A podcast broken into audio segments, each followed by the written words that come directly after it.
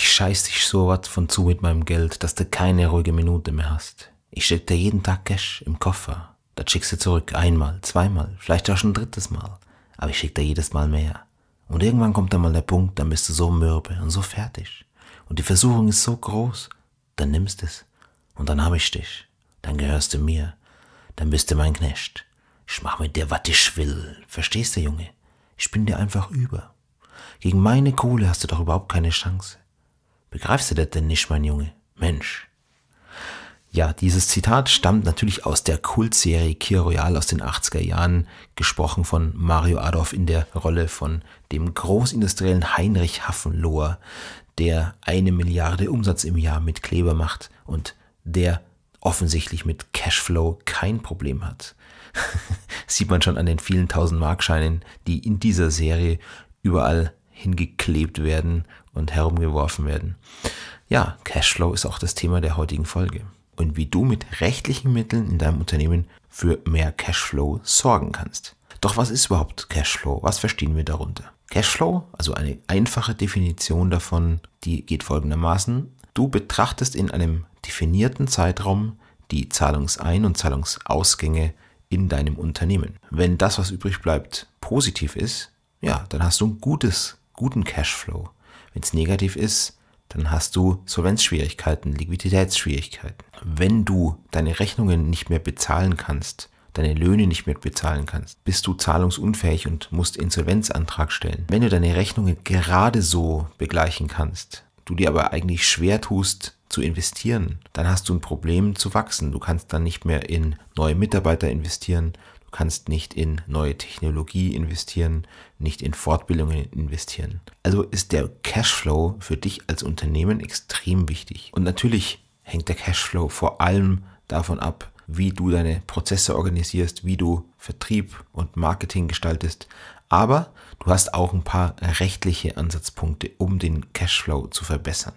Und ich möchte dir heute da etwas mitgeben. Zunächst mal betrachten wir die Perspektive der Verkäufer bzw. der Leistungserbringer, der Dienstleistungs- oder Werkleistungserbringer. Im Onlinehandel kennst du es ja selber aus eigener Erfahrung. Du bestellst zum Beispiel ein Fahrrad oder ein E-Bike.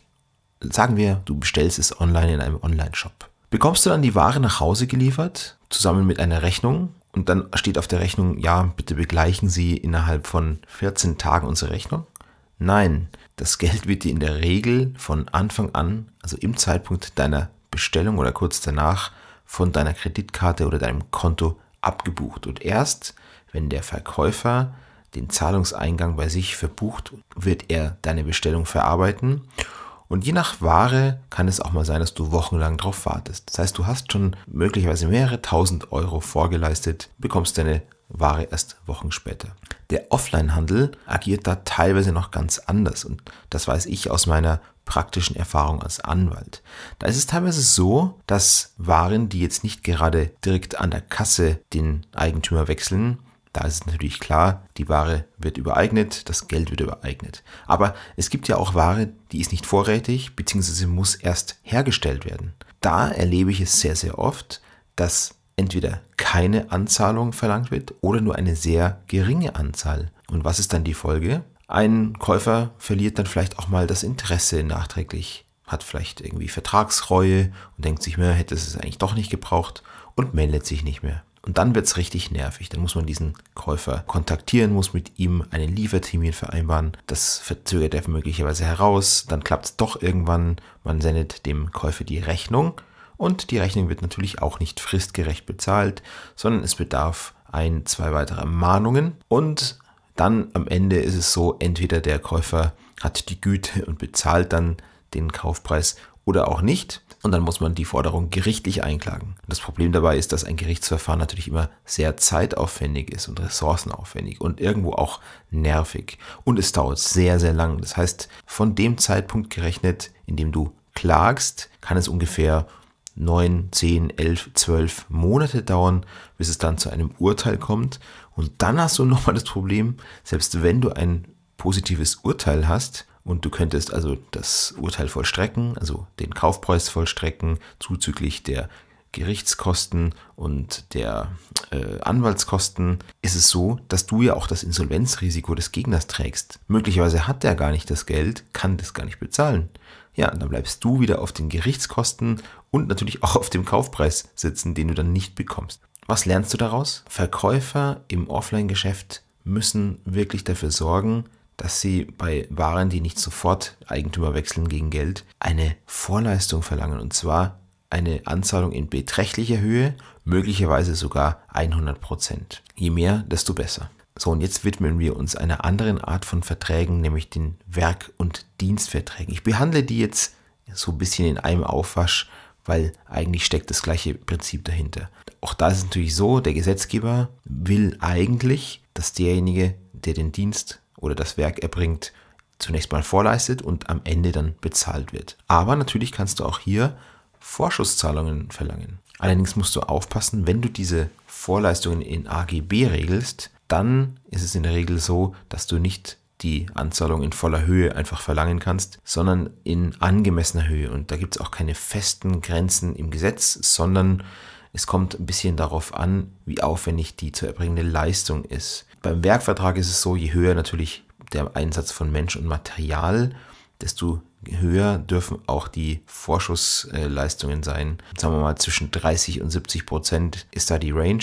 Bei anderen Leistungen, die jetzt weniger aufwendig sind, kann es zwischen 10 und 30 Prozent angemessen sein. Und ja, ähnlich ist es auch eben bei Dienstleistungen. Versuche da als Dienstleister oder als äh, Werkunternehmer wirklich so viel wie möglich an Anzahlungen zu bekommen. ist ganz wichtig, weil du, am, weil du sonst möglicherweise auf deinen Kosten sitzen bleibst. Und das ist übrigens der Grund, warum sehr viele Bauunternehmer zahlungsunfähig werden, weil sie eben teures Material einkaufen. Ich denke da zum Beispiel an Marmorplatten, an Kupferblechen und so weiter. Und am Ende kann dann der Bauherr nicht bezahlen und ja, dann sitzt möglicherweise der Bauunternehmer auf seiner Ware, kann die Gehälter seiner Angestellten nicht zahlen, kann vielleicht die Sozialabgaben nicht zahlen. Daraus folgt dann natürlich sehr schnell ein Insolvenzantrag durch die diversen Gläubiger.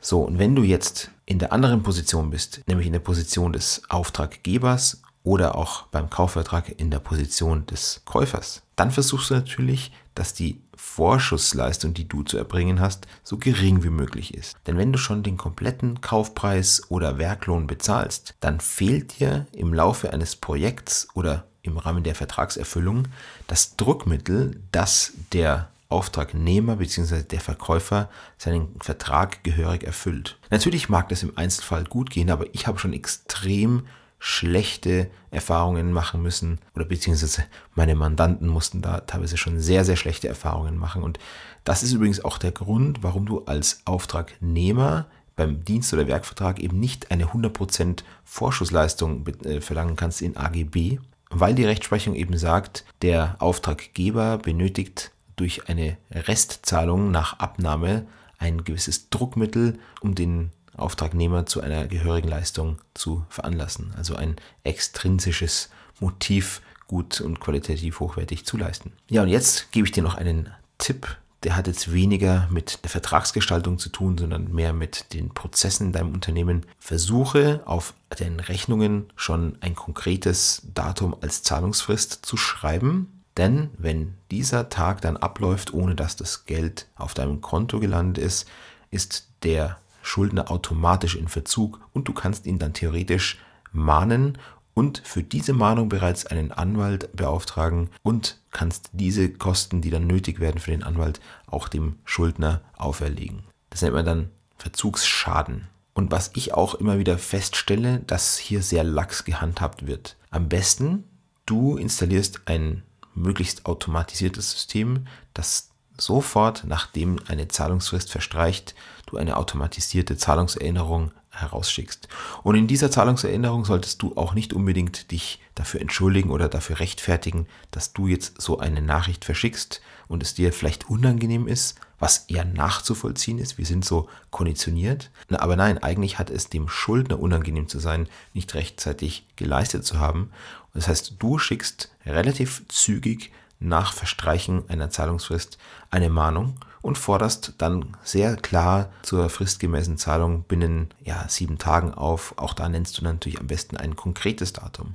Und du kannst auch schon schreiben, dass die fristgerechte Zahlung nötig ist, um möglicherweise weitere Unannehmlichkeiten oder weitere Kosten zu verursachen, die möglicherweise durch ein Inkasso oder eine externe Anwaltskanzlei entstehen. Ja, ich konnte dir hoffentlich ein bisschen helfen. Das sind einfach ein paar praktische Tipps. Ich erlebe eben immer wieder, dass keine Vorschüsse verlangt werden, dass Mahnungen erst sehr, sehr spät versendet werden. Und hier kannst du eben auch auf rechtlicher Seite ansetzen, um den Cashflow in deinem Unternehmen zu verbessern. Wenn du konkrete Fragen zur Vertragsgestaltung hast oder dazu, wie du die Prozesse mit Rechnungen, Mahnungen etc. verbessern kannst, ruf mich doch einfach an. Meine Kontaktdaten findest du in den Show Notes oder schreib mich an. Und ansonsten danke ich dir einfach für deine Zeit. Ich hoffe nochmal, die Folge hat dich weitergebracht, hat dir helfen können. Mach's gut, bis zum nächsten Mal. Ciao.